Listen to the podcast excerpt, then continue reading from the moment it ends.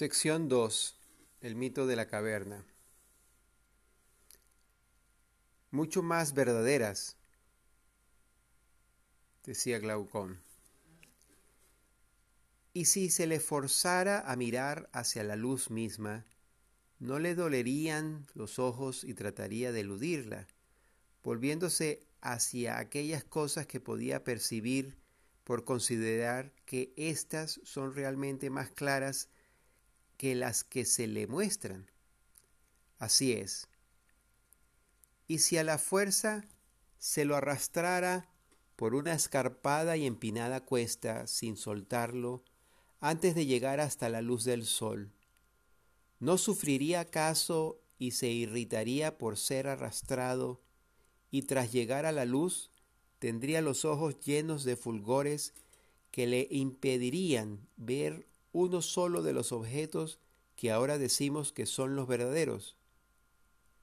Por cierto, al menos inmediatamente. Necesitaría acostumbrarse para poder llegar a mirar las cosas de arriba. En primer lugar, miraría con mayor facilidad las sombras y después las figuras de los hombres y de los otros objetos reflejados en el agua luego los hombres y los objetos mismos. A continuación, contemplaría de noche lo que hay en el cielo y el cielo mismo, mirando la luz de los astros y la luna más fácilmente que durante el día, el sol y la luna y la luz del sol. Sin duda. Finalmente pienso, podría percibir el sol no ya en imágenes en el agua o en otros lugares que le son extraños, sino contemplarlo como es en sí y por sí en su propio ámbito. Necesariamente, dice Glaucón. Después de lo cual concluiría con respecto al Sol, qué es lo, qué es lo que produce las estaciones y los años y que gobierna todo en el ámbito visible y que de algún modo es causa de las cosas que ellos habían visto. Es evidente que, después de todo esto, arribaría a tales conclusiones. Y si se acordara de su primera morada, del tipo de sabiduría existente allí y de sus entonces compañeros de cautiverio, ¿No piensas que se sentiría feliz del cambio y que los compadecería?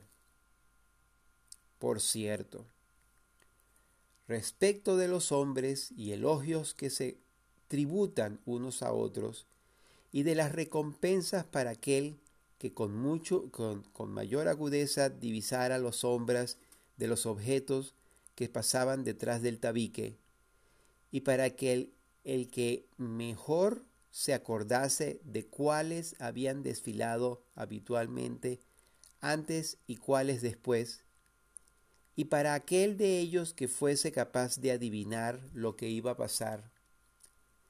¿Te, ¿Te, parece que estaría deseoso de todo eso y que envidiaría a los más honrados y poderosos entre aquellos?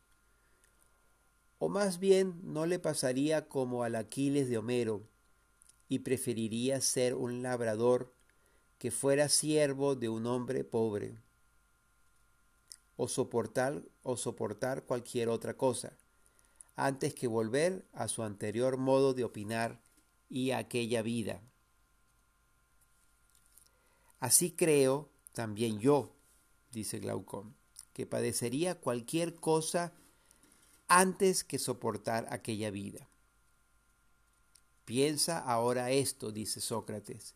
Si descendiera nuevamente y ocupara su propio asiento, ¿no tendría ofuscado los ojos por las tinieblas al llegar repentinamente del sol? Sin duda. Y si tuviera que discriminar de nuevo aquellas sombras en ardua competencia con aquellos que han conservado en todo momento las cadenas, y viera confusamente hasta que sus ojos se reacomodaran a ese. a ese estado y se acostumbraran en un tiempo nada breve, no se expondría al ridículo y a que se dijera de él que, por haber subido hasta lo alto, se había estropeado los ojos y que ni siquiera valdría la pena intentar marchar hacia arriba. Y si intentase desatarlos y conducirlos hacia la luz, no lo matarían si pudieran tenerlo en sus manos y matarlo. Seguramente, afirma Glaucón.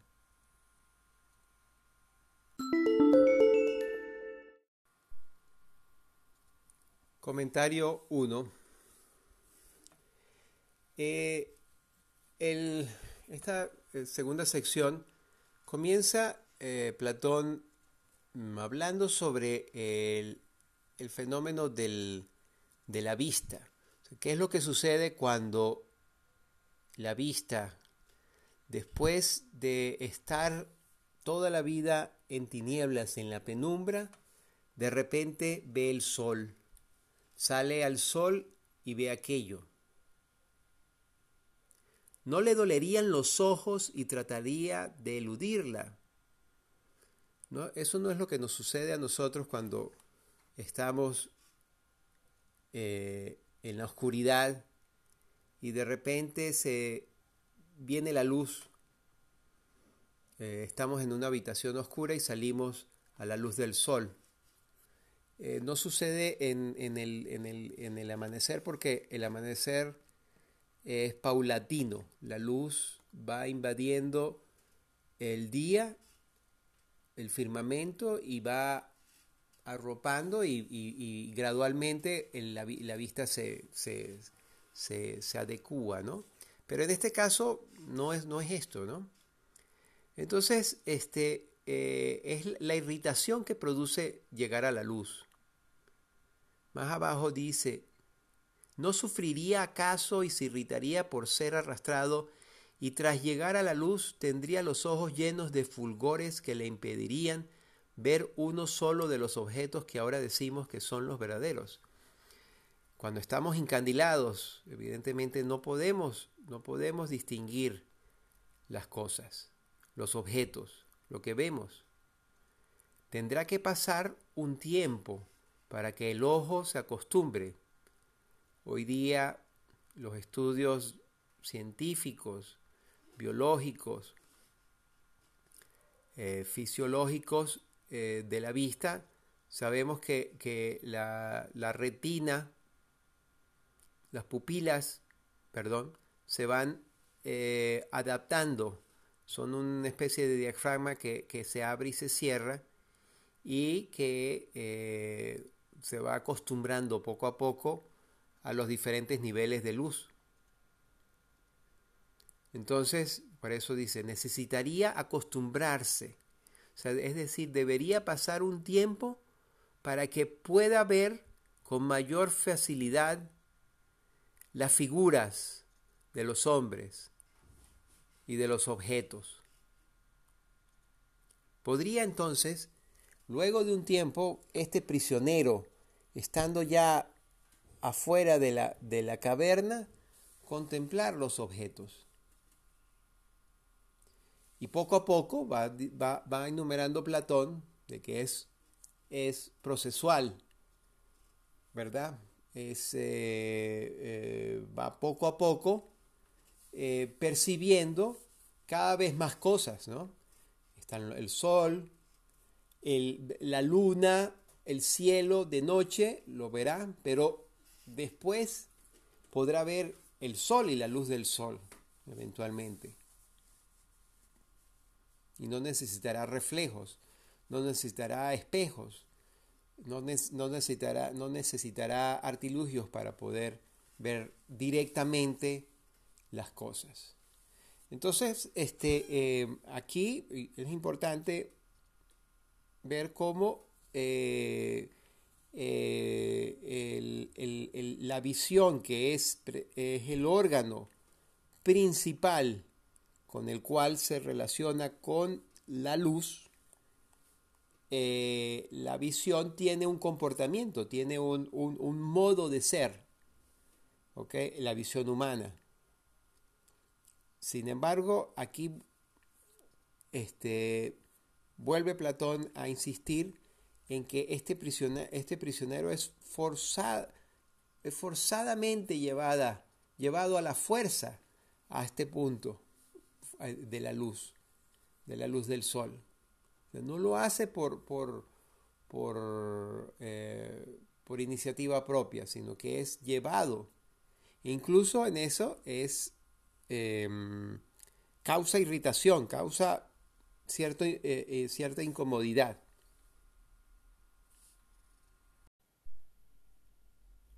Comentario 2. Eh, aquí Platón plantea que una vez estando afuera, ¿verdad?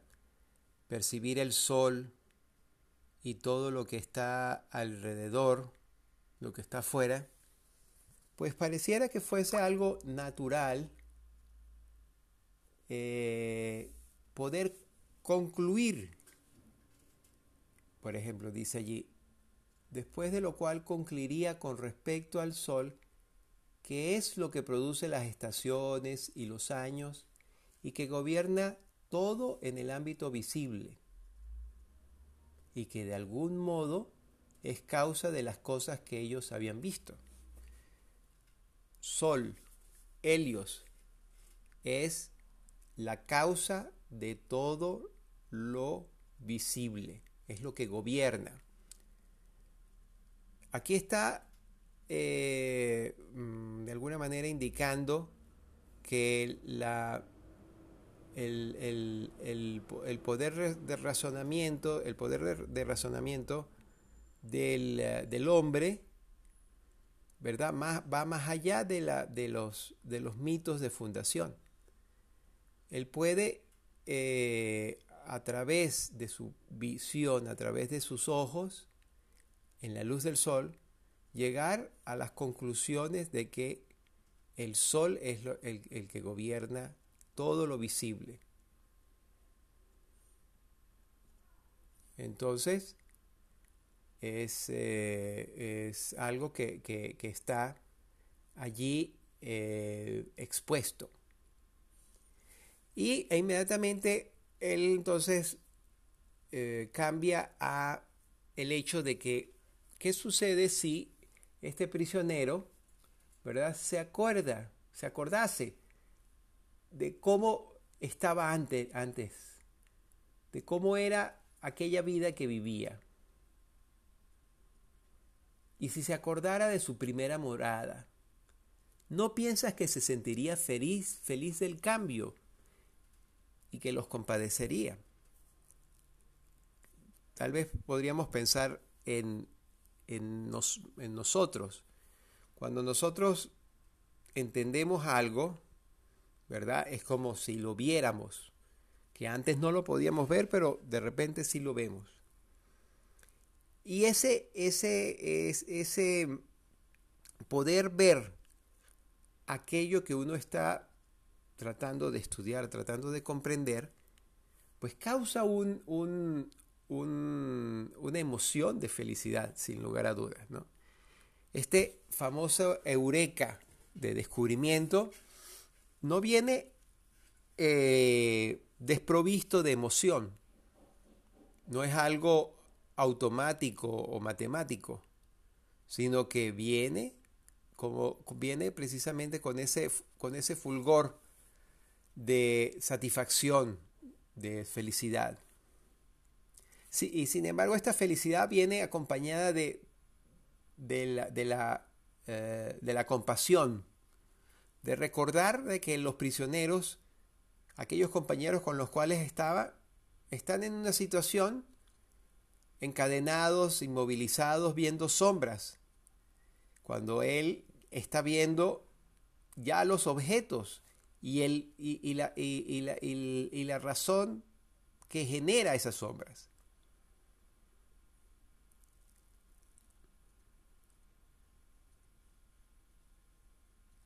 Entonces, allí vuelve a preguntar, ¿Te parece que estaría deseoso de todo eso y que envidiaría a los más honrados y poderosos entre aquellos? O sea, entre, entre los... Si, si, si estos prisioneros, ¿verdad? Armaran sus, sus teorías sobre aquellas sombras, ¿verdad? Este, él, él, él de alguna manera se sentiría superior sobre aquellos, ¿verdad? Y que preferiría, ¿verdad? Eh, cualquier cosa, pero no regresar a aquella vida, ¿verdad? Porque aquí, esta, esta luz en, la, en, la, en esta, esta nueva realidad bajo la luz es mucho mejor que aquella que está atrás.